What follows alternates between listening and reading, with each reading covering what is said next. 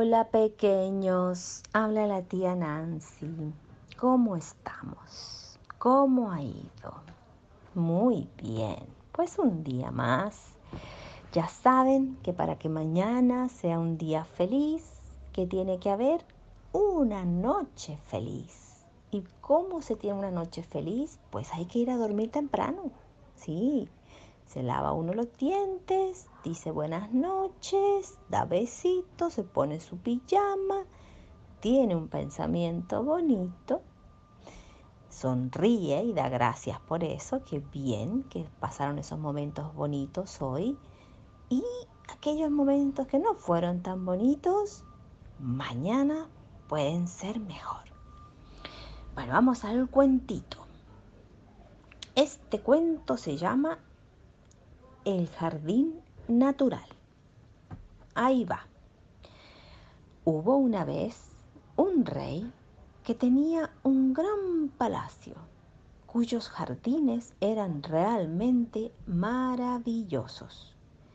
Allí vivían miles de animales de cientos de especies distintas, de gran variedad y colorido que convertían aquel lugar en una especie de paraíso del que todos disfrutaban.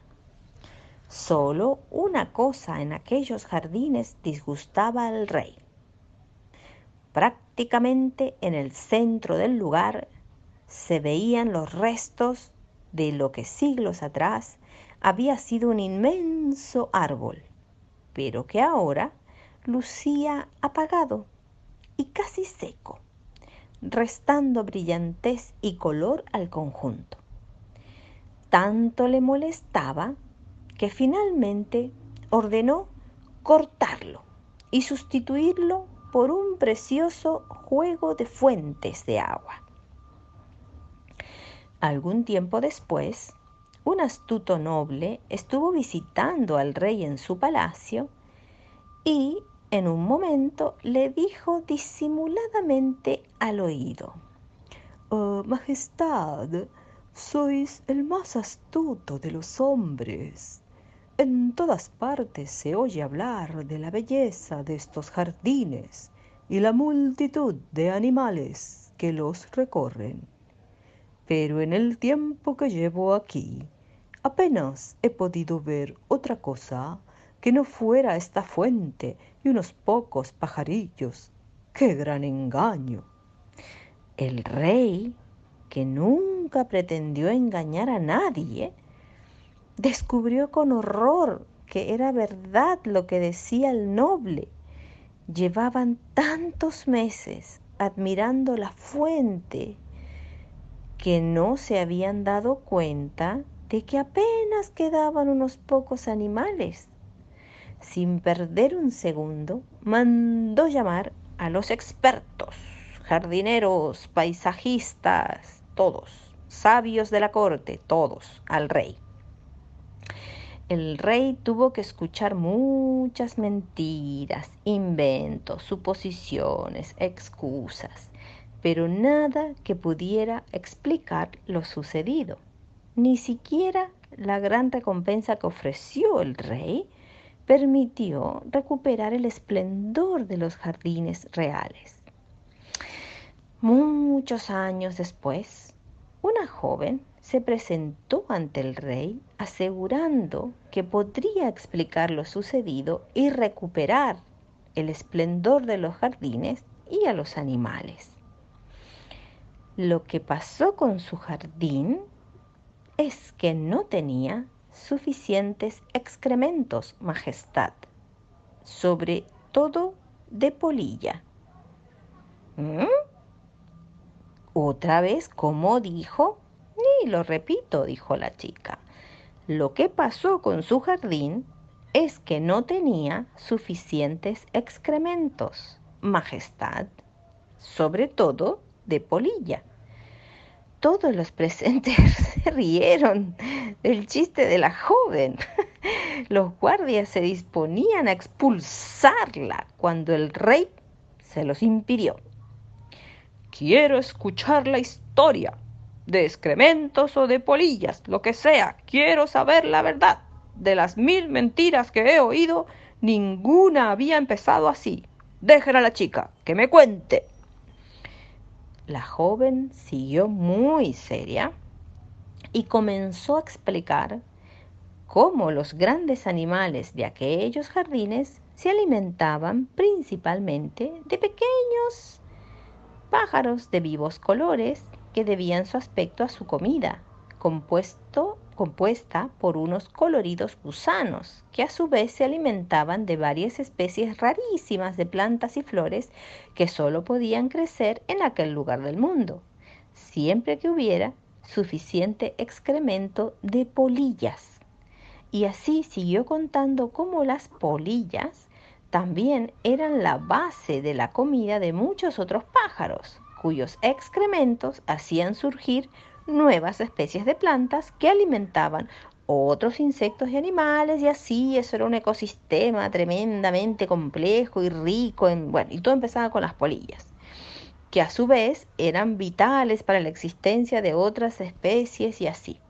Y hubiera seguido hablando sin parar si el rey no hubiera gritado, ¡Basta!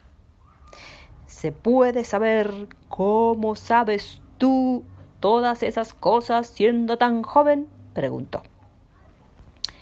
La niña respondió, pues porque ahora todo ese jardín ahora está en mi casa antes de haber nacido yo, mi padre recuperó aquel viejo árbol arrancado del centro de los jardines reales y lo plantó en su jardín.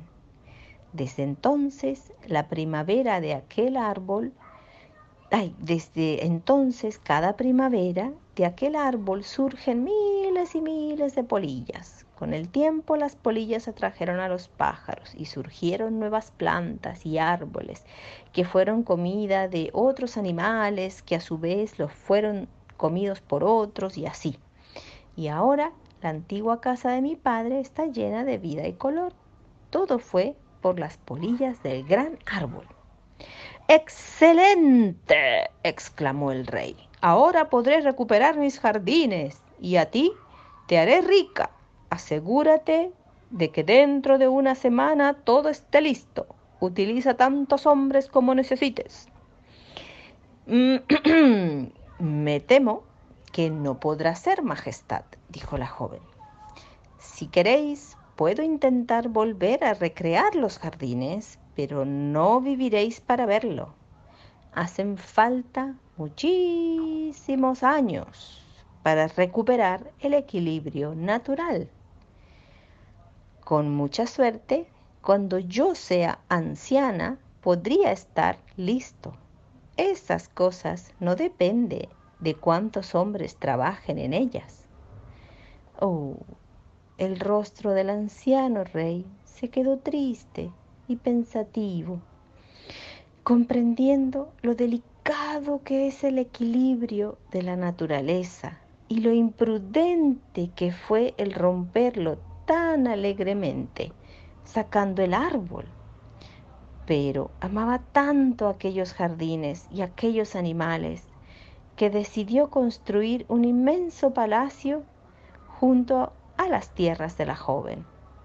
Y con miles de hombres, de hombres trabajando en la obra de su palacio, pudo verla terminada en muchísimo menos tiempo del que hubiera sido necesario para restablecer el equilibrio natural de aquellos jardines en cualquier otro lugar.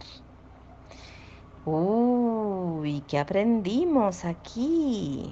Que todo es importante, incluso el árbol seco, el árbol viejo, el árbol joven. Todos estos sitios tienen un equilibrio. Quiere decir como cuando, como cuando construimos un castillo, que todas las partes cuentan es importante cuidar los arbolitos. Bueno, pues un beso, un abrazo y buenas noches. Que descansen bien. Besos.